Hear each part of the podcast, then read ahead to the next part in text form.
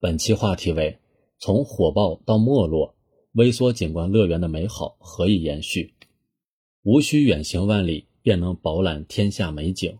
上世纪八九十年代，不少城市打造了微缩景观乐园，复刻不同国家和地区的特色风貌与标志性建筑，琳琅满目，包罗万象。在这里，游客可以一站式获得全球性体验。但好景不长。不少乐园经历迅速火爆，又逐渐没落，最终淡出大众视野。在不少人看来，微缩景观乐园曾是一代人的记忆。以位于广州的世界大观为例，漫步其中，饱览时代广场、巴黎歌剧院、古希腊剧场、阿拉伯剧场、英国剧场等复刻建筑，身临其境，体验一日环游世界的美好。规划有序的建筑群，搭配园内各式各样的设计，细致入微地还原着不同国家和地区的地标性建筑和文化风貌。据说最热闹的时候，四十八万平方米的园区里游客摩肩接踵，每月平均客流量超过十万人次。然而，短短几年，人声鼎沸的乐园逐渐失去往日的喧嚣，游客减少，年久失修，管理方甚至都已经退场。雕塑上爬满藤蔓，墙体上。几多残破，铁质的架构经雨水冲刷变得斑驳不已。随着时间的流淌，这里逐渐成了一些人自发徒步打卡拍照的地方，在斑驳的景色中寻找定格时光的回忆，致敬逝去的美好，也不乏发现残破衰败感的猎奇。客观来看，微缩景观类型的乐园曾经受到欢迎，绝非偶然。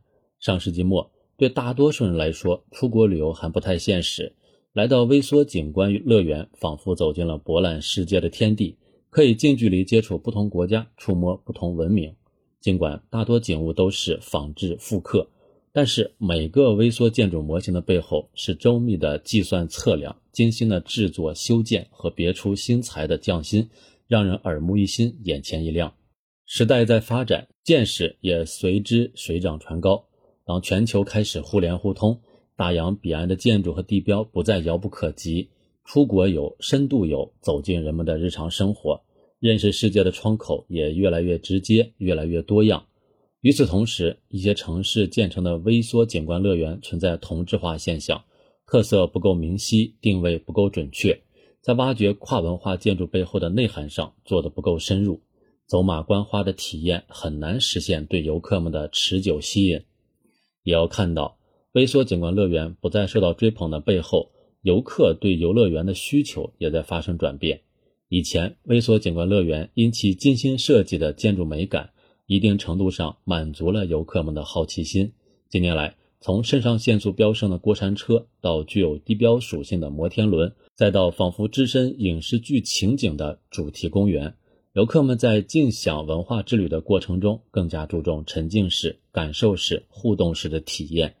相比之下，微缩景观乐园游玩体验的单一性成为其提升市场竞争力的掣肘。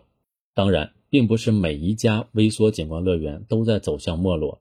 不少乐园设计师正在用迸发的灵感提升游客畅游迷你世界的乐趣。有的通过打造审美化的人造空间，突破时空限制，创造出源于生活又高于生活的魔幻场景。有的凭借声光电动等科技加持，捕获游客注意力；有的加入了峡谷漂流、冰雪世界等多类型的体验项目。这些尝试和努力为微缩景观乐园的转型提供了可能。微缩景观为我们构建了一个可以自由想象的小世界，乐园则将这种美好送到了大家身边。伴随着时光流逝，曾经微缩景观乐园里的妙趣横生和欢乐嬉闹。或许淡去了色彩，但它带给人们的体验弥足珍贵。游客的需求在变，乐园的面孔也在变，唯一不变的是，只有那种纯真的快乐和那份美好的回忆。